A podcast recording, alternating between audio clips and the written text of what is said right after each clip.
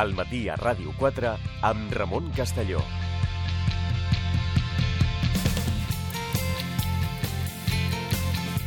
Continuem al matí a Ràdio 4. Passen 6 minuts de les 10. Esteu escoltant el matí a Ràdio 4 en directe i recuperem col·laborador. Avui eh, retorna a la missió el professor de Ciència Política, politòleg i sociòleg, Xavier Torrents. Què tal? Molt bon dia. Bon bon dia. I plujós.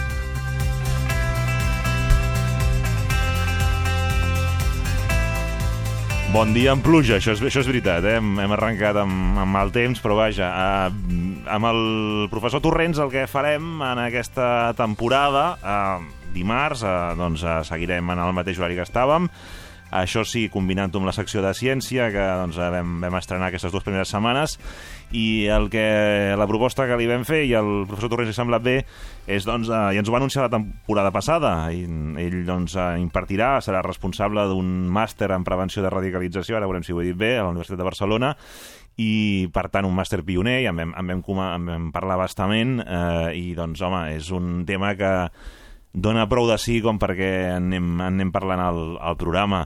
Um, en fi, és, és un, un, un tema que donarà, no?, per tota la temporada, vull dir, ja prou... Sí, tenir sí, prou contingut, sí. no? Eh, per bé o per mal, pensé, per exemple, que el màster en prevenció de la radicalització comença el dilluns 1 d'octubre, encara hi ha algunes places, tenim places limitades perquè volem donar formació de qualitat, ara que està, no està tan Sí, de moda el tema dels sí, màsters, noi. nosaltres volem donar excel·lència i qualitat i per tant hi haurà places limitades i és, fixa't, si comença d'octubre i no acabarà fins al juny vol dir que déu nhi les coses que es poden arribar a dir de- d'aquest fenomen. Per, entre altres coses perquè es- per la, pre- per la prevenció, és a dir, fins a arribar a l'extrem extrem, diguem dels extremismes, valgui la redundància, es pot fer moltes coses.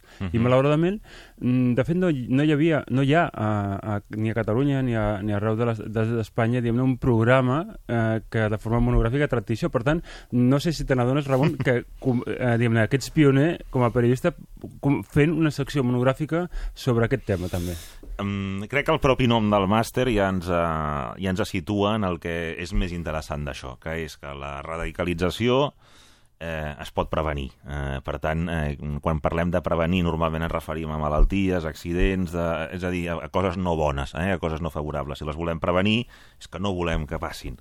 Per tant, eh, el que parlarem aquí és no, no tant eh, la denúncia en si, que evidentment anirà implícita, perquè doncs, per prevenir parlem del que passa si no es prevé, però eh, que hi ha eines i recursos que podem posar damunt de la taula, que en aquest cas és de l'àmbit acadèmic, doncs se subministra en forma de formació, eh, però que és transversal a molts àmbits de la societat eh, i que, per tant, eh, la, prevenció, la radicalització, eh, que tan poc ens agrada a molts, eh, es pot evitar. Sí, es pot, combatre. evitar. De fet, has fet una analogia eh, diguem-ne, eh, amb l'àmbit de la salut. És a dir, ara, en les properes setmanes, començarà tot el que és la campanya de vacuna contra la grip. Això seria una política proactiva, és a dir, preventiva. És a dir, abans de que aparegui el, el virus de la grip d'enguany, de, d'enguany, doncs es pot prevenir amb la vacuna. Ara, això evita totes les grips diguem no, perquè al mes de gener-febrer probablement hi haurà grip eh, amb les persones, llavors cal la política curativa, és a dir, cal curar els que la tenen. Amb, amb aquest tema passa el mateix. És a dir, la part curativa, per entendre'ns, és quan hi ha hagut un atemptat com el del 17 de- d'agost de, fa un any i escaig a Barcelona, o el seu dia l'11M a Madrid, o el de les Torres Bessones, que enguany fa 17 anys doncs, de l'11 de setembre del 2001, eh, aquí ja no pots fer res, aquí l'únic que pots fer és curar, que vol dir, en certa manera, doncs, detenir aquells terroristes diguem que han comès l'atemptat i ja està, però eh, pensem que parlem, un, de molts extremismes, és a dir, de, podem, podem parlar de l'islamisme radical, de l'extrema Mhm. dreta, de l'extrema esquerra, eh, i d'altres, em, el tema dels, dels hooligans als camps de futbol Mhm. o altres esportius. Eh, avui mateix ha sortit la notícia de que dos jugadors de bàsquet negres han estat apallissats per ser negres, diguem-ne. Doncs eh, coses d'aquestes les es poden prevenir, sí. A més es poden prevenir des de primària. I una de les raons, que ja ho explicarem en deteniment, tenim molts programes per endavant, cada 15 dies doncs, aquí a la mirada en parlarem, és de que la radicalització sobretot comença a l'adolescència. I l'edat, diguem-ne, adolescència i avui en dia que s'allarga, la- adolescència i postadolescència. Mhm. De fet, tots els grans, diguem-ne, extremistes, i ara ens poden venir el nom de Hitler, Stalin i Bin Laden, parlo d'extrema dreta, extrema esquerra i islamisme radical, es van radicalitzar eh, sent adolescents i joves. Uh -huh. Una altra cosa és que diguem, les seves maldats les cometessin ja de més adults, eh, cas de Bin Laden o uh -huh. de Hitler o del propi Stalin. Però però es van radicalitzar justament en aquesta edat. Per tant, la millor edat per prevenir justament a l'escola de primària i als instituts de secundària. Per tant, estem parlant de l'educació obligatòria. Uh -huh. Per tant, molt es pot fer i, bueno, les coses també, jo sempre dic, la, la, a mitjà i llarg termini el millor és educació, cultura i comunicació. Aquest mateix programa forma part d'aquesta idea de política preventiva que és a, a través d'un mitjà de comunicació com és Ràdio 4, no? Um, és un... Normalment aquesta situació s'ha encarat des del, des, del, des del combat, des de, la, des de la censura, des de la sanció, diguéssim, no? En, estic pensant, i ara explicarem també situacions, doncs, també deia el Xavier que n'explicarà alguna, eh, i una de les pitjors que he viscut professionalment és veure'm, eh, doncs, eh, quan feia informació esportiva en un aparcament, haver de passar pel mig de tot de hooligans amb banderes nazis, és a dir, eh, molt desagradable eh, i que pensaves, clar, el pensava és això, com, per què no ho prohibim i per què s'ha d'aguantar això? Aquí anirem a per què aquestes persones eh, en fi, que formen part de... Que, que han estat veïns o podien ser veïns de nostres, eh, acaben comprant aquest discurs i acaben arribant a aquesta, aquesta situació, no? a fer aquesta reivindicació de tot el que va suposar allò, no? diguéssim, i a més mostrant-ho i, amb, i, amb, i de manera ostensiva i amb orgull, intentant doncs, a fer por personal, etc. Eh, per què s'arriba aquí? No? Com es pot actuar? En quin moment això es comença a produir? o sigui, no anirem tant a la vessant que habitualment fem quan fem informació, que és com això s'ha de combatre, si és més permissiu o menys, o com hem de llibertat d'expressió. No, per, què en, en algun moment eh, una persona que podia evolucionar les seves aficions cap a, cap a una altra banda, que van cap aquí i s'hi sent còmode. Sí, sí, sí, a veure... De, I he posat de... un exemple d'una determinada època, ara no, potser n'hi hauria d'altres, eh? Vull no, dir, no, però... jo agafo el mateix exemple, no? És a dir, de fet, de, si aquesta situació, depèn de quin país t'hagués passat, hagués hagut una actitud o una altra. Per exemple, si això t'hagués passat a Alemanya, haguessin detingut d'immediat a totes les persones que portaven aquestes banderes eh, eh, nazis, no? Si això t'hagués passat als Estats Units, no els haguessin detingut, perquè la llibertat d'expressió allà és, és màxima uh -huh. eh, com a tal, però hagués hagut una reprovació social. Uh -huh. És a dir, mhm. la, les persones diguem, que estan en, eh, diguem, de la societat majoritària estan uh -huh. en mhm. contra d'això i com a societat, no des del sistema uh mhm. -huh. policial, judicial, penal, sinó des de la societat, s'hagués fet una reprovació amb això, no? Si t'hagués passat a Hongria eh, o Polònia d'avui en dia, possiblement inclús t'haguessin estimulat, els altres els haguessin estimulat, no? i a tu t'haguessin vist malament, a tu, com a periodista, no amb ells, perquè consideren, els, els neonazis consideren que els periodistes sou la manipulació de, uh -huh. de, de l'ordre social, per entendre'ns. I si et va passar aquí, doncs aquí segurament eh, ningú, tothom es va mostrar indiferent al que passava respecte a tu com a professional que hauries d'haver estat es, resguardat. O es, o es minimitzava, no? O sigui, sí. És una anècdota, no és, no és significatiu de, de tal, no? Això. És, eh, aquí Llavors, que es tendeix, són, són aïllat, és una pues cosa així, aïllada. Pues fixa't, quatre actituds o quatre situacions en quatre països diferents al mateix. I això és el que veurem que, bueno, pues el, possiblement el, el que es fa a Alemanya o als Estats Units, i són casos situats, diguem-ne, un en cada cantó de, de com actuar, però són, és la millor actitud, o l'alemanya o l'americana. Uh mhm. -huh. Però la d'Hongria, que, que a sobre incentivaria avui en dia, o Polònia, uh mhm. -huh. que avui incentivaria, doncs és negativa, o la d'aquí, que és més de minimitzar o ser indiferents, uh mhm. -huh. també és negativa. Uh -huh. Per tant, intentem fer una volta amb això, amb aquest gra de sorra que és aquest programa, que per cert, si dius que ho alternarem amb ciències, doncs pensem que avui en dia doncs, el, que serien les ciències socials, mm -hmm. enteses en sentit ample, no? Mm -hmm. ciència política, sociologia, mm -hmm. dret, eh, peri, eh, comunicació, etc. doncs això ja tenen diguem com variables, no, estan, mm -hmm. no són tan pures com les ciències naturals, però es poden establir coses diguem de què passa o què, o què podem fer. Uh -huh. I bueno, treballarem tot això, el tema dels prejudicis, etc etc. no? Uh -huh. Tenis un titular que els extrems es toquen. Sí, els extrems es toquen i, i no deixa de ser paradoxal, diguem-ne, no? El, a vegades, ara poso casos, diguem-ne, més policials. Eh, recordo un cas en què una persona d'extrema dreta va ajudar a trobar explosius a islamistes radicals. Suposo que algú d'extrema dreta és islamòfob, però fix, en aquest cas tenia un, un diguem-ne, odi superior que era que l'islamòfob i el de l'extrema dreta odiaven els, els jueus. Per tant, els va unir... En base a l'enemistat, sí. eh, va, unir, va, va fer una, no una amistat, però sí una, una connexió d'interessos. Sí, sí, una connexió d'interessos, no? Però, no? però podem anar a la història. Mm, molta gent encara desconeix, però això ja és públic i notori, però en el seu dia no va deixar de sorprendre, que no per motius de guerra, sinó per extremismes, diguem-ne, eh, Hitler i Stalin van pactar.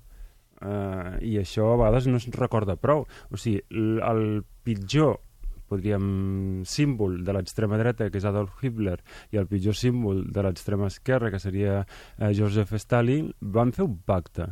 I el pacte, per exemple, no era, per, no, no era només perquè, diguem-ne, per, òbviament no era per establir la pau, com es va, es, es va demostrar amb aquests dos, diguem-ne, extremistes, sinó era per un, repartir-se un mm. territori com el de Polònia i anar conquerint ells territori, no?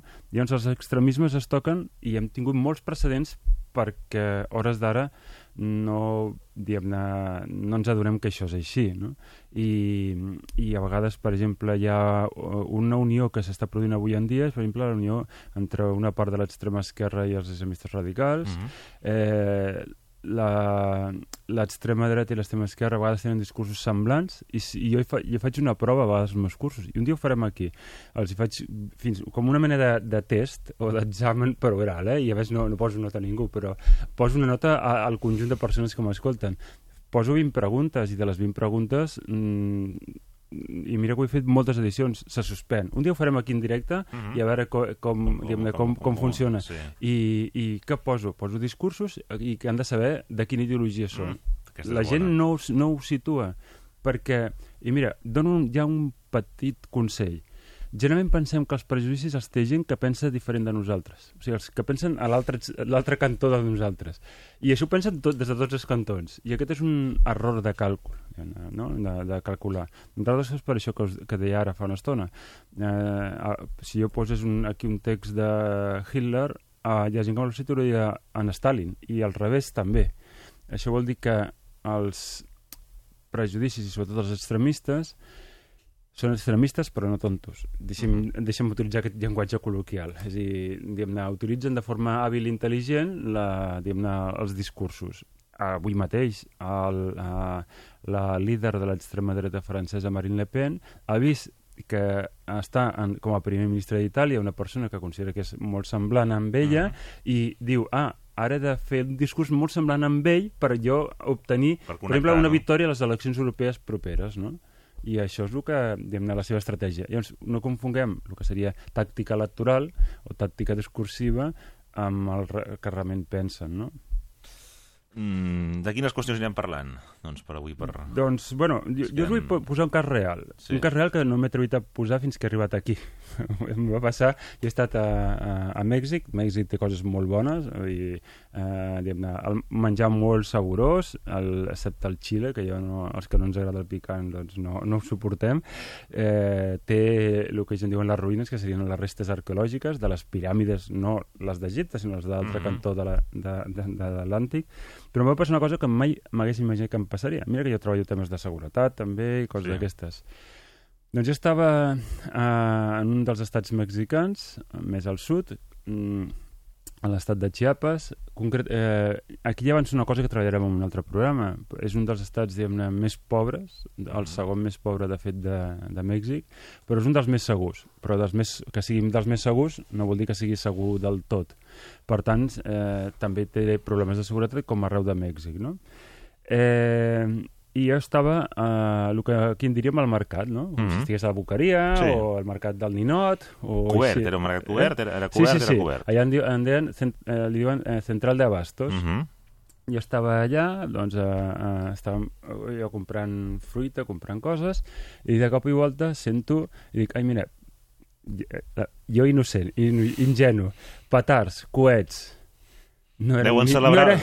deuen celebrar alguna cosa, no? Sí, Vas de pensar? fet, ara aquests dies és, són el que ells anomenen festes pàtries, o sigui, la, la, com, així com la Diada Nacional de Catalunya o pues, la, la, la, la de mm -hmm. Mèxic. Doncs, eh, hi veig gent corrent diguem-ne, a peu. Però també veig gent que agafa el cotxe, el que ells en diuen el carro, no? I, i també surt corrents. Ja està. No ho vaig pensar ni dos, ni dos cops. Va ser instantani. Jo també vaig sortir corrents, val? Vaig aprendre una paraula nova, perquè no sabia que existia en castellà, eh, balacera. Balacera és el que en castellà, en castellà o sigui, no en espanyol mexicà, sinó en, en el castellà seria tiro, tiroteo, en uh -huh. català tiroteig. Uh -huh. Bé, doncs era, no eren petardos ni coets, era un tiroteig enmig d'un mercat i pels mitjans de comunicació em vaig saber, aquell mateix dia, eh, que havia hagut cinc assassinats. O sigui, vaig estar enmig d'una balacera, un tiroteig, en el qual... La, Cinc, O sigui, va ser amb cinc morts, finalment, eh? Cinc morts. tiroteig. cinc morts. I tot això degut a la radicalització. O sigui, per això estic citant aquest Mm. exemple, no? És a dir, el, era, diguem-ne, uh, dos grups, per entendre'ns, que es disputaven un territori dins del mercat, o sigui, volien estar en... És a dir, el mercat té una zona limitada, no pot haver totes les botigues ni tots els venedors, etc. I, i, i per tant, entre dos, per dir-ho, grups, bandes, ells en diuen organitzacions, eh, doncs es disputaven aquella, aquella zona i en comptes de resoldre-ho, com, no sé, en el millor dels casos dialogant en una situació intermitja amb un mediador social, en diríem aquí, o en el pitjor dels casos, però en democràcia, diguem-ne, que seria mitjançant un litigi judicial, en comptes de... Van anar a tiros. van anar a tiros. A quina, a quina, hora, a quina hora del dia era això? Això cap al migdia. Cap al migdia. Estava ple. no. T'asseguro estava ple. De fet, dos de, cinc de les persones assassinades eren persones que no tenien res a veure amb cap de les organitzacions. O sigui, un venedor, un, un, una persona que estava allà... I la meva reacció, insisteixo, va ser... Primer, perquè, clar, no t'esperes o sigui, Tot i sabent que- Tots, tothom ve del context d'on ve, llavors mm, aquí no ens esperem aquestes coses, no? Llavors, al principi, doncs, pel soroll, doncs, llavors no vaig pensar que fos un tiroteig, això, a ple migdia, i etc. no? Llavors, el, el, el que és la... Però sí, quan vaig a gent corrent, ja, la meva reacció és fora. Surt. Sí, i cuita corrents, i després me vaig assabentar que això, que cinc assassinats. Però això és la radicalització. Això és l'extremisme. Hem de saber que hi ha molts extremismes. En parlarem de molts. Hem dit l'extrema dreta, l'extrema esquerra, islamisme radical, els hooligans del futbol o qualsevol altre esport. Insisteixo, una, eh, diguem-ne, es va agredir a dos jugadors de bàsquet diguem-ne negres pel fet de ser negres, això surt avui en els mitjans de comunicació. Eh, veurem també... O sigui, molts casos, per exemple, el tema de les bandes tipus Nietes o Latin Sí. Kings, eh, és a dir, en totes les societats pot haver més o menys radicalització. Veurem també per què a Suècia, d'entrada, d'entrada, després farem molts matisos, hi ha Mhm. menys radicalització que aquí, o perquè aquí n'hi ha menys que a Amèrica Llatina. Mhm. I això té moltes causes, no? O perquè doncs, a, en el món arabo-musulmà avui en dia hi ha molts més extremismes que no doncs, a, a Occident. Però d'això en parlarem Mhm. amb calma. Tindrem, veurem... tindrem temps, Sí. uh, però, perquè hi ha un altre element ara que aquí de passada, que moltes vegades hi havia un discurs, sobretot des de la ideologia de la- de, de, de l'esquerra, o centre-esquerra, que és tot, uh, quan hi ha aquesta, aquests fenòmens, sigui quin sigui, sempre justificar-ho en base a la, a la pobresa. Uh, mm. També, però no només, no? Suposo, A veure, sí, és, pot ser un element, eh, un malestar personal, econòmic, eh, però no només. No, la, de fet no és la pobresa. La, uh, la pobresa és un, un problema gravíssim. Uh, La manca d'oportunitats que porta... A nivell, a nivell del món, del planeta, per exemple, el continent africà és el més pobre del planeta, Amèrica Llatina és el amb més desigualtats socials, veurem que no és el mateix desigualtats socials que pobresa, això ho treballarem. Eh, cal fer polítiques que combatin això. Per cert, la, la millor política a mitjà i llarg termini contra la pobresa no són les polítiques socials en sentit estricte, sinó la política d'educació.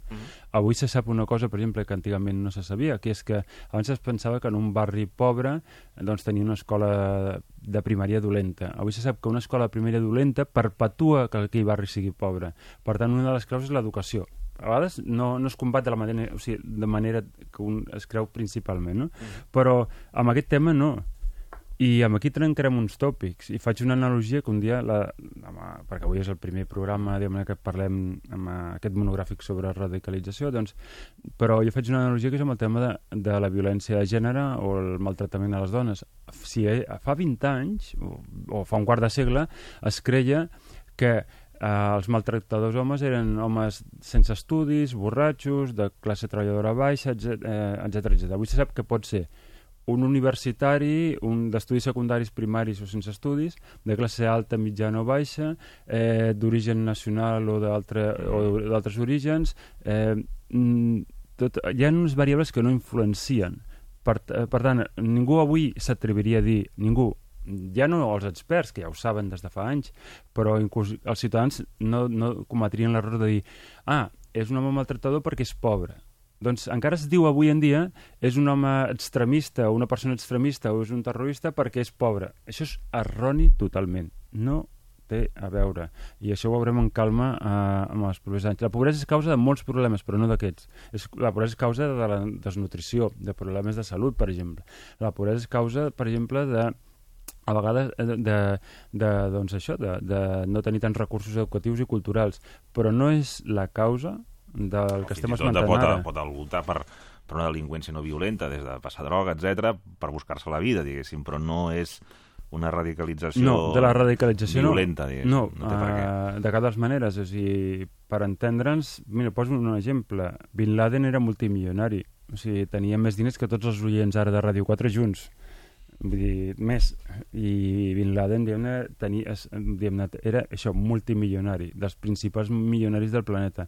Hitler tampoc és que fos pobre. És veritat que va tenir una de les seves etapes així en, en pobresa. Però algú, algú diria ara al carrer que eh, l'Alemanya nazi del 33 al, al, al 1945 o que Hitler va fer el que va fer perquè era pobre és absurd. Doncs hem de començar a desterrar aquests tòpics hauríem d'estar al nivell que ara, eh, per exemple, ara hi ha consens polític. Fa pocs dies uh -huh. ha, ha hagut un consens polític al Congrés de Diputats sobre el tema de la violència de gènere, de tots els partits, sigui el color que sigui.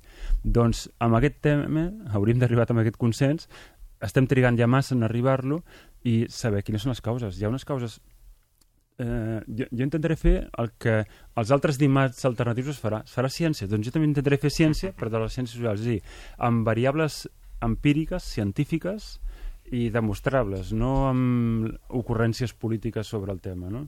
I de debò que una cosa és que no s'ha divulgat prou, i aquest programa doncs, eh, divulgarem coses doncs, així que a vegades se saben poc a casa nostra, però que són habituals, que se saben a Canadà, se saben a Alemanya, Holanda, Suècia, que són ja part de l'opinió pública que aquí encara no, i per això és una de les tasques de pedagogia social d'aquest programa, doncs, justament amb, amb prevenció de la radicalització. I ho farem això en simultani amb aquest nou màster en prevenció de la radicalització, que és pioner com aquest programa de ràdio, a Ràdio, a ràdio 4, doncs a la Universitat de Barcelona, no? que, que intentarem treballar aquestes coses. No? I per tots els públics, perquè en, en, tant en el màster com en, en els oients hi ha persones de totes les eh, professions, ocupacions i estudis, no? Uh -huh. I per tant això interessa igual a un mestre primari, un professor de secundària, com a un eh, agent de la Guàrdia Urbana, com un mosso d'esquadra, com interessa a un infermer o un metge o, o interessa doncs, a un periodista o un treballador social o un educador social. Sí, a persones de, de... I en definitiva el ciutadà de peu perquè una de les preguntes que a vegades a mi em fan és però per què carai uns joves de Ripoll eh, que a més estaven en una situació benestant molts d'ells? O sigui, un d'ells cobrava al mes un jove eh, de 20 i escaig anys cobrava més de 2.000 euros al mes. Eh, el, que va, el que va assassinar la Rambla tenia una moto i un cotxe i el cotxe era, i tenia un BMW o sigui, o sigui, òbviament no eren pobres. O sigui, qui té avui amb 20 i escaig anys un BMW i una moto? Qui amb 20 escaig anys cobra 2.000 euros al mes? Per tant, les causes són unes altres, no? I això, um, a vegades... Però, però per què Llunes, no? Que és la carta que ella, si recordem, mm. d'una educadora social de Ripoll. Jo entenc que ella digués això. Ho entenc perquè a casa nostra no ha hagut formació en aquests àmbits. Però demostrarem en aquest programa de la mirada que, que ho podem entendre tots, que no és tan complicat i jo el que intentaré fer és amb un llenguatge didàctic explicar aquesta complexitat. No perdem de, del nord de la complexitat, és complexa, però si complexa no vol dir que sigui complicat, faig un joc de paraules. Ho farem fàcil, ho farem senzill, didàctic, i ho aprendrem. Però a més a més, jo dic una cosa i ho dic ara des del primer dia. Tots, i m'incloc jo el primer, tots tenim prejudicis, recels. Tot això sembla ser que és humà, és a dir, que, que els neurocientífics diuen que tenim aquesta tendència de la por a i llavors el, el tema és, hem d'esbrinar qui tenim... activa les alarmes a, sí. per sobreviure, no? Que és sí, el que sí, portem sí. de sèrie, no? Sí, sí, I, i això que portem, mira, aquesta expressió està molt bé, que portem de sèrie. Saps per què portem de sèrie? Perquè hem avançat molt mèdicament, científicament, tecnològicament, etc etc. però el nostre servei sembla ser que és tan prehistòric com fa 4.000 anys abans, en el sentit de que Eh, és veritat que ara pues, tenim més connexions neuronals. bueno, hem avançat una miqueta, però, però reaccionem en la part més emocional, el que seria la part prefrontal del cervell, uh -huh. eh, reaccionem com si estiguéssim en, ple, en plena selva sentíssim un soroll. I què passava una persona quan estava en plena sala i sentia un soroll? Tenia dues opcions. Un, pensar lent, és a dir, començar a rumiar. Deu ser un amic meu com ve a visitar i ara ve, o el que feia sempre l'home o la dona en aquell moment. El que va sobreviure, diguéssim. Sí, és sortir corrents. És a dir, el que jo, a mi em va passar en aquell, aquell mercat quan vaig començar, i, i tot i així vaig reaccionar una mica tard, diguem que és sortir corrents sense pensar-t'ho. Per què? En aquest cas perquè enmig de la cel·la podria venir un lleó, un tigre, un, leop, un, un lleopard. Mm. Per tant, no t'ho pensaves. Llavors, aquesta forma de reaccionar ràpida és la que fa que eh, neix, neixin els prejudicis. D'aquí neix. Eh, per tant, això ve de, podríem dir, ve de sèrie. Uh mhm. -huh. Ho tenim al nostre cervell. Però ja, el que se'n diu, ja parlarem també d'aquest aquest, aquest concepte, gimnàstica prefrontal. Uh mhm. -huh. Ara tot, molta gent s'apunta al gimnàs a fer uh mhm. -huh. gimnàsia corporal. Doncs hi ha una gimnàsia prefrontal. És dir, el cervell es pot treballar per rebaixar els prejudicis que tots tenim, tots. Mm. I m'incloc jo el primer, i ho dit des del primer dia d'aquesta nova temporada de ràdio, aquí a la mirada amb aquesta secció. No? Doncs eh, avui ha estat l'espai, la setmana que ve hi tornarà el professor de Ciència Política, politòleg sociòleg, director del màster en Prevenció de Radicalismes de la Universitat de Barcelona, Xavier Torrents. Fins la setmana que ve, en aquest cas. Bon dia i fins la setmana que ve. Ràdio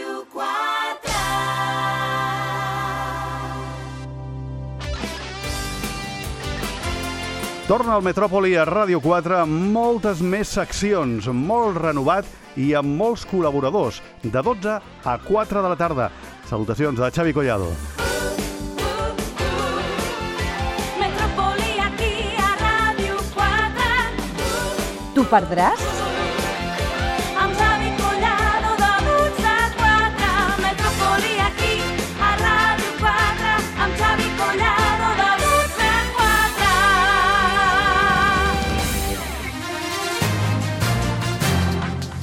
El matí a Ràdio 4, amb Ramon Castelló. Informació des de primera hora del dia als blocs informatius. Tertúlia plural amb analistes i entrevista amb els protagonistes de l'actualitat. Informació, anàlisi i entreteniment a través de les propostes culturals i de les seccions del programa. El matí a Ràdio 4, de dilluns a divendres, de 7 a 12 del migdia.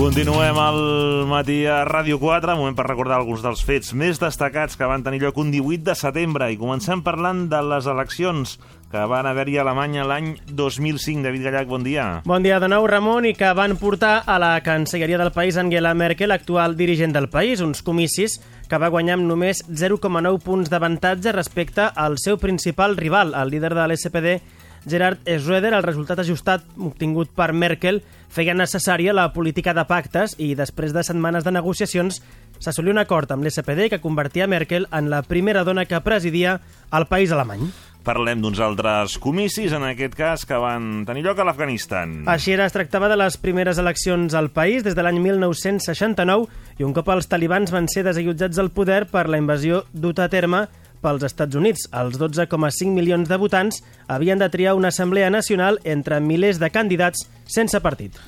Marxem ara l'any 2012, un 18 de setembre, es deixava un polític destacat de la història d'Espanya. Estem parlant de Santiago Carrillo, l'exsecretari general del Partit Comunista, ens deixava l'edat de 97 anys. L'any 1939, Carrillo es va refugiar a França després de la victòria del general Franco i des de l'exili va protagonitzar una de les lluites més ferotges contra la dictadura franquista. L'any 1960 va succeir a Dolores Ibarri, la passionària com a secretari general del Partit Comunista. I en clau musical recordem un mite d'aquest àmbit. I és que un dia com avui de l'any 1970 ens deixava Jimi Hendrix.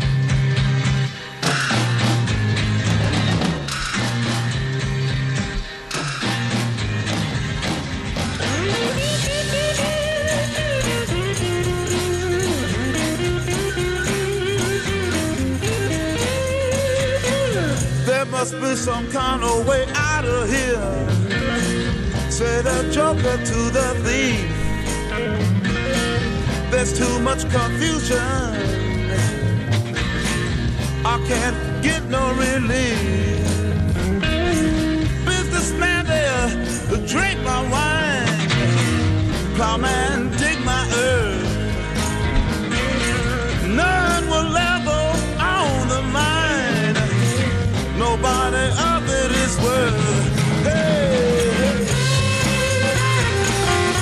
De formació autodidacta, Hendrix va començar a tocar la guitarra als 12 anys. Va fer les seves primeres passes al món del blues a la dècada dels 60 i va treballar per artistes com B.B. King, Jackie Wilson i el duet que en aquella època formaven Ike i Tina Turner. Ens deixava un 18 de setembre, com dèiem, a l'edat de 27 anys.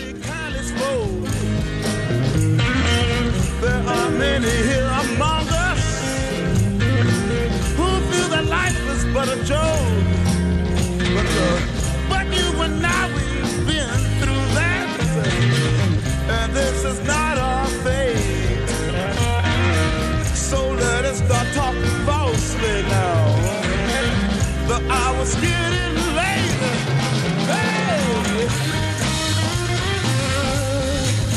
David Gallac, moltes gràcies. Gràcies, tu, Ramon.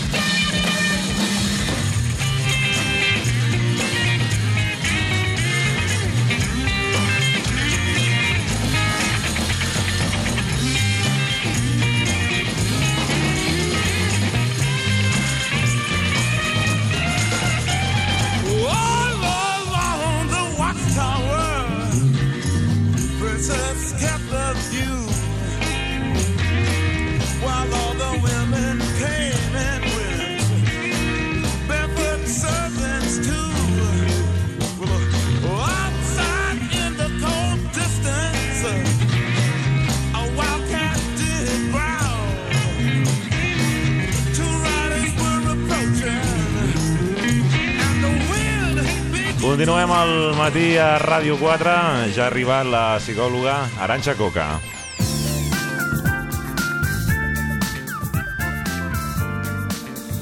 Molt bon dia, Aranxa. Molt bon dia, Ramon. És que ens porta unes notícies que, clar, ja abans del Sí. programa estem comentant, no? Sí. Clar, és que la ciència avança, que és una barbaritat, com deia. Ja tenim estudis sobre els millennials. Ja tenim estudis sobre millennials, eh, cada vegada doncs, estan inventant, i dic inventant en, en el sentit més literal, eh, fórmules eh, d'amor o fórmules doncs, perquè no, no et falti parella mm, en aquesta vida. I bé, i després alguna sorpresa, doncs, no, no tan sorprenent en el sentit més negatiu, sinó com a bona notícia, mm -hmm. uh, per les famílies que apuntarem uh, una mica més tard.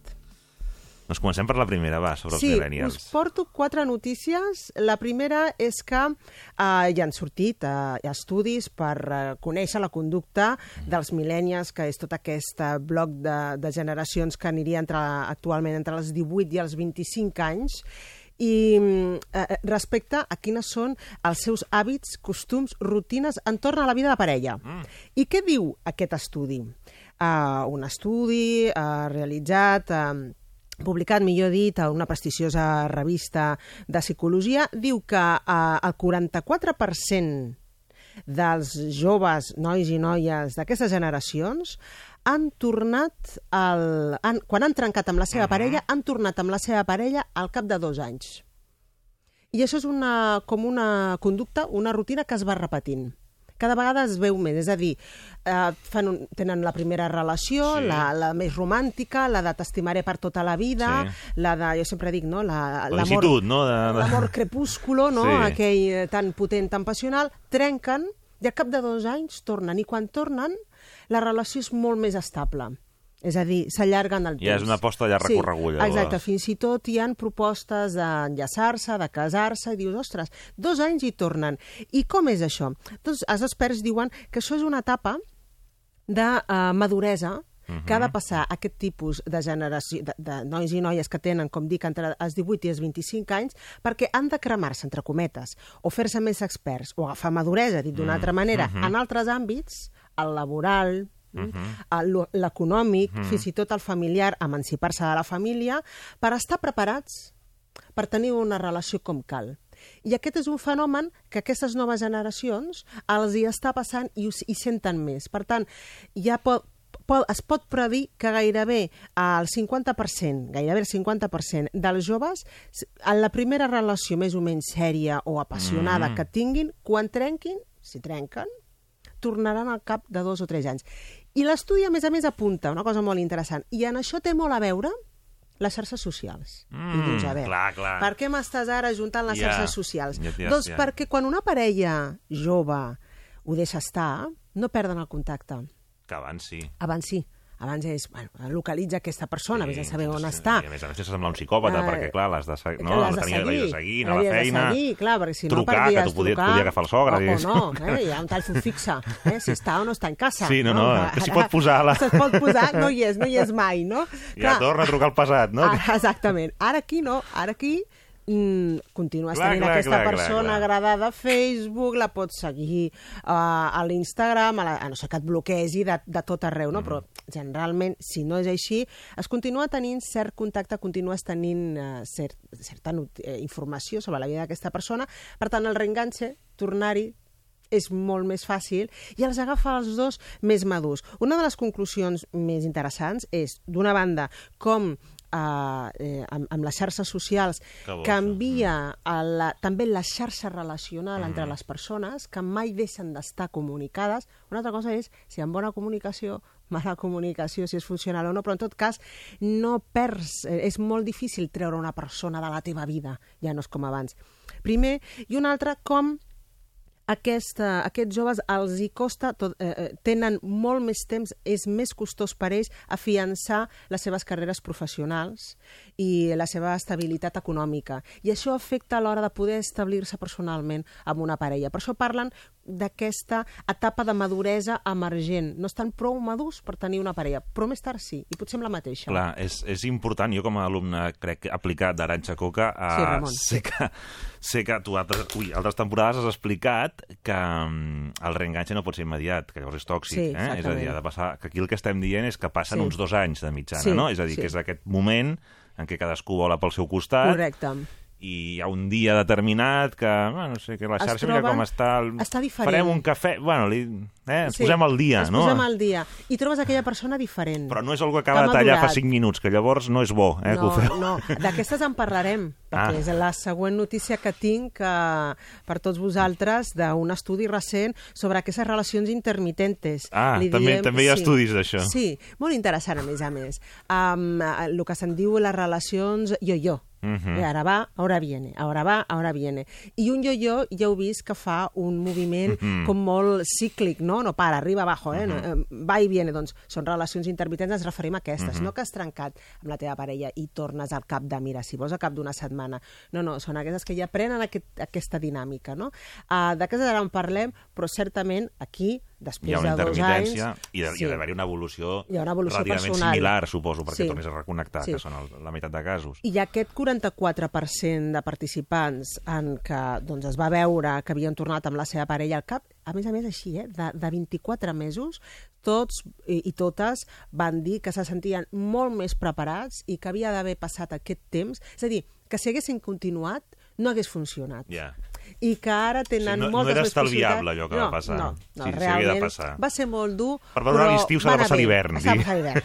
Correcte, anem a dir-ho així. I ells mateixos ho reconeixien, no? I que ara, a més a més, es podien permetre amb més serenitat, o en tot cas, Mhm. amb, amb una visió més estable del seu projecte laboral professional o econòmic, no abans que era mm, no tengo nada, eh, però estic Mhm. enamorat de tu, però no sé què faré amb la meva vida, um, ara tenen més possibilitats, se senten més preparats per comprometre's amb una persona. Mhm. Per això, després dels millennials, um, mm, veiem en les estadístiques que el, el gruix de la població que més es casa són els joves. Mhm. no? Són aquests que ja, doncs mira, a partir dels 25, entre els 25 i dels 30, preparem, Mm. preparem l'enllaç. No? Però han passat, eh, segurament, eh, si repeteixen amb la parella, aquest temps de eh, necessitem De evolucionar, de creixement, per, eh, per tornar-hi que la cosa funcioni. Doncs aquest és un estudi força interessant que mm, bueno, he pensat que, que seria eh, divertit i en tot cas amb tota curiositat poder-lo comentar.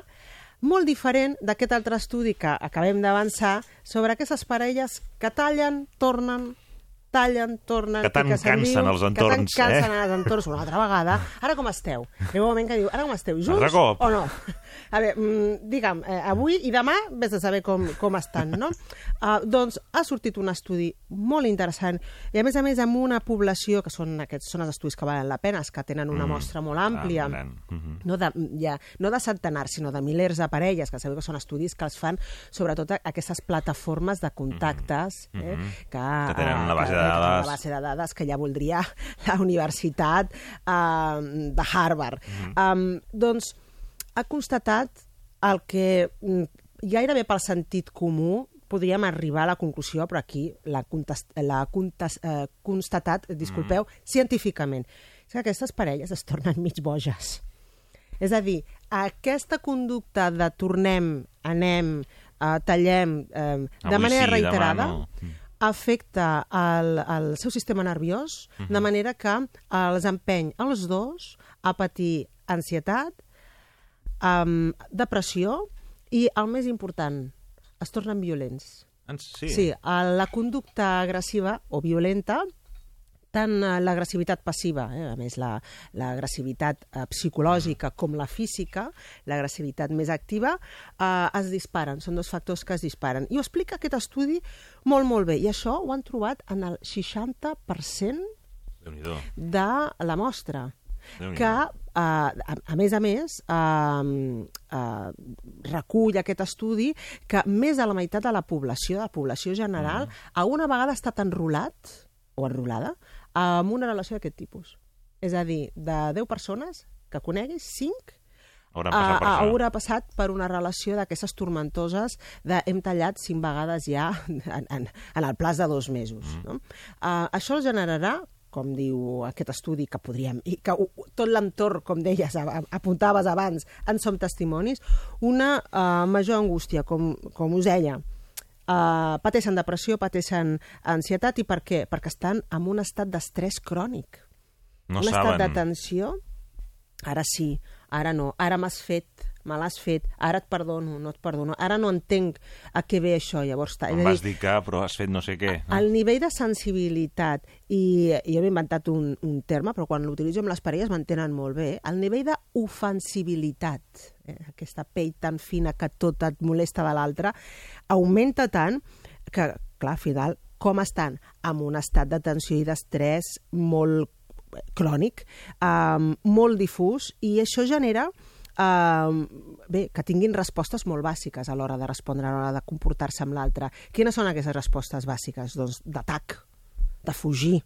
Per tant, es tornen eh, més agressives aquestes persones, hipercrítiques i feridores, feridores a l'hora de, de parlar. Cada vegada és més insuportable. Per tant, ens constata el que ja crec que algun estudi anterior hi havia dit, que la qualitat relacional en aquestes persones, aquestes parelles, que eh, és com la, a partir de la tercera vegada que torna, la tercera i la quarta en endavant, la qualitat relacional decau moltíssim. El millor que podrien fer és donar-se un temps però llarg, és a dir, deixar la relació. Allò de, ens donem un temps, no, no, talleu, acabeu, treballeu el dol, treballeu el perdó, digueu-li adéu i la vida és molt llarga, us, us tornareu a creuar els camins o no, i potser es passarà com els millennials, sereu molt més madurs, i si hi ha un retrobament, retrobaràs una persona molt diferent a aquella que en el seu moment doncs, va ser la teva parella i vau entrar en aquest Sí, és bucle tan absolutament tòxic, no? És Sí, tòxic, tòxic. totalment. um, clar, mm, si no, Mhm. uh, sempre pots contractar un nòvio. No riguis, no riguis, Ramon, és que clar, És que, clar, és que la notícia que donarem així- ara... És, doncs sí, sí, sí. Tot és contractable, no? Tot, eh, clar, el, el titular de la, conclusiu podria ser, és que amb diners, allò que dèiem, con dinero todo se puede, doncs mira, dèiem, no, no, doncs avui dia gairebé podem dir que sí. Pots contractar un actor que faci de nòvio, pots contractar un actor que es casi amb tu i faci un enllaç fake, pots Absolutament. contractar un actor que faci de pare dels teus fills si et trobes en una situació que per tu és vergonyós o vergonyosa socialment, això està passant, això està passant. Aquesta és la notícia que ara... És la notícia bomba, sí. És d'aquelles notícies que dius, no pot ser, aviam. La notícia és... Ella mateixa és fake, és, és mentida. I te la llegeixes i no, no, és el, la novetat um, que trobem en quin país? Japó. A Japó Sempre ha ressorgit... allà. No? És que, I, i, i el, la mateixa empresa explica per què és eh, més sostenible una empresa que en concret es diu la Family, Family Romance, mm. una empresa japonesa que té doncs, a la seva disposició 800 actors i actrius perquè eh, mm, que fan de substitut a qualsevol o gairebé qualsevol situació concebible on tu necessitis perquè cobrir una mancança amb alguna persona, perquè socialment ho necessitis. Aquesta empresa, la Family Romance, uh -huh. es dedica a això i la mateixa empresa justifica eh, el per què eh, una empresa així ha pogut néixer a, Japó uh -huh. i no a un altre país, no? Eh, i, i, i ho explica tan, tan sincerament que és d'agrair. Diu, clar, penseu que és un país, al Japó, on eh, el nivell d'ex- d'expressió emocional és molt baix. La gent no expressa les seves emocions d'una manera explícita com els llatins, per exemple, no? o altres països. Uh, per tant, un actor fer veure que és el teu marit o que és el pare dels teus fills és molt fàcil, perquè no ha, perdó, no ha de demostrar grans emocions. Amb que estigui Ja està. sigui ben plantat, això sí que la imatge és molt important allà, digui que té molts diners, perquè això també és molt valorable, que tingui un nivell adquisitiu alt, i digui que és el pare de la criatura, tothom s'ho creurà.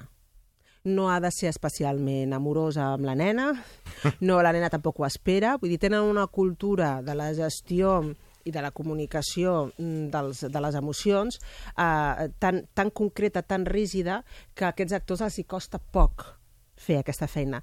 I hi ha una entrevista molt Però, interessant... Canvi, necessiten que hi siguin. Que hi siguin, sí. Per, per tema Em, social, entenc. Posen, posen diversos exemples, diu, de casos reals. Una mamà soltera Uh -huh. um, va ser abandonada pel seu marit, amb qui, que la maltractava, el, la va abandonar i la va abandonar amb una criatura, amb una nena. Aquesta nena, als 4 anys, comença a patir bullying a l'escola perquè no té pare. I la mare ho intenta de totes maneres arreglar la situació i no s'arregla perquè també escolarment no rep ajudes. I la nena està sent maltractada pels seus companys, avergonyida perquè no té pare. Què fa la mare? Lloga un pare. I clar, en el contracte, aquesta empresa eh, és, és interessantíssim com eh, cura tots els detalls, fa el perfil del pare que vol per la seva filla. Vull que tingui els ulls d'aquest color, que siguin ben plantat i que sempre a la, amb la nena respongui d'aquesta manera, que mai alci la veu, que li digui sí a tot, que llavors munten tota una història. En aquest cas van muntar la història de que el pare no vivia amb elles perquè havia creat una altra família a part, mm. Que mai podrà conèixer, i si vol conèixer, llavors serà una família fake, perquè també, eh, o sigui, ha po poden ampliar la xarxa de mentides, tot el que sigui necessari. Clar, aquí les qüestions ètiques eh, es disparen, perquè tenim una nena que anirà creixent, per contracte, eh, aquestes relacions eh, laborals amb aquest actor que fa de pare fals mm, eh, pot ser vitalici, però clar, pagues tota la vida. Eh? Quan paga, eh, quan cobra un actor d'aquesta empresa per fer veure que ets el marit amb qui et cases o el pare de la teva filla que de tant en tant, eh, dos cops al mes, es presenta a casa a veure la seva filla. Cobra uns 42-45 euros l'hora. Uh -huh. I si vols un enllaç fals, uh, cobra aproximadament, ho tinc aquí anotat, uh, uh, 15.000 euros. I si vols convidats, doncs cada convidat, que també és un convidat Ah, fals, també perquè clar, venir. clar, perquè el, el, el nou vi tindrà pares, no? I tindrà mm, amics que també estaran a l'enllaç, doncs són aproximadament entre els 15.000 i els 20.000 euros per persona. Clar, evidentment no està a l'abast de tothom, però l'empresa ho diu clarament, situacions molt concretes i molt puntuals um, que per tu socialment és important que hi figuri, doncs això, un figurant, uh, doncs uh, et, et treu d'aquella situació complexa, no? Clar, aquí, quan ja es tracta de menors, perquè aquí estem, en aquest exemple que ens posava, Sí. l'empresa, eh, estem una nena que està construint la seva infància en base a identificar-se amb una persona que és una, eh, que és una autèntica mentida, no?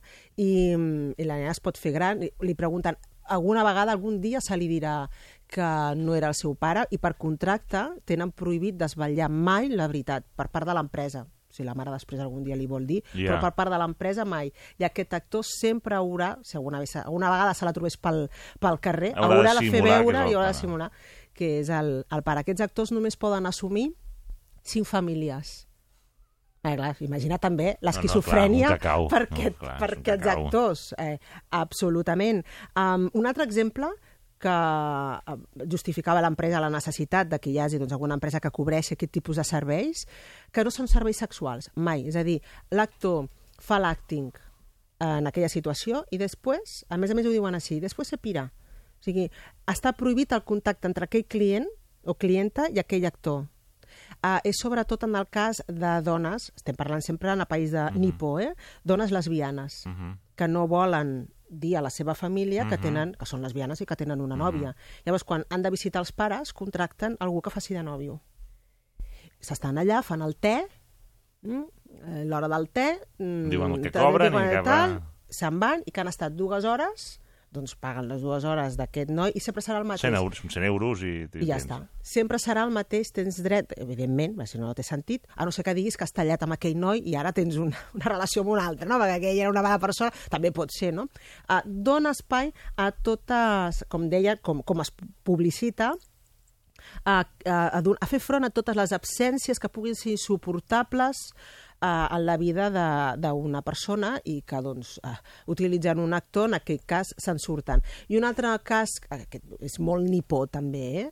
uh, ens hem de posar la cultura no? de- d'aquest eh, poble, um, que utilitzen, eh, per, pel qual es contracta aquest tipus de servei, és quan algú ha de demanar disculpes a algú altre Mhm. perquè ha comès un error o llavors pot contractar un actor que es faci passar per ell o per ella i que vagi i demani disculpes en fent veure que és ell o ella- o bé, tu traspassar les culpes a un tercer. Jo no vaig ser, vaig ser fulanito de tal, que és un company, i, Ja eh, cu- d'explicar. i llavors eh, li passes l'assumpte mort, al sí. mort a l'altre i l'altre demana disculpes, eh, assumint... Eh, és a dir, per evitar el, la, la manca d'honor que tenen tan present no? I, i, la, i la conducta indigna d'haver de demanar eh, disculpes com ells fan, eh, amb la manera i el protocol que ells han de demanar-se disculpes, d'una manera doncs, molt deshonrosa perquè has perdut l'honor, etc.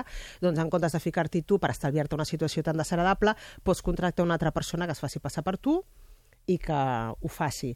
Aquesta notícia està penjada, tot aquest reportatge està penjat a, a internet, es pot llegir una entrevista molt interessant que fan a un dels actors, en Yui Chi, un actor de 36 anys, explica totes les peripècies, porta tres famílies, en una fa de nòvio, en una altra fa de pare i en una altra que fa d'acompanyament. Uh Mhm. -huh. Um, bé, molt, molt interessant. I Podem com, trobar ho- això, com eh? Ho, sí, i com ho justifica, no? Com en, en un sentit de, de...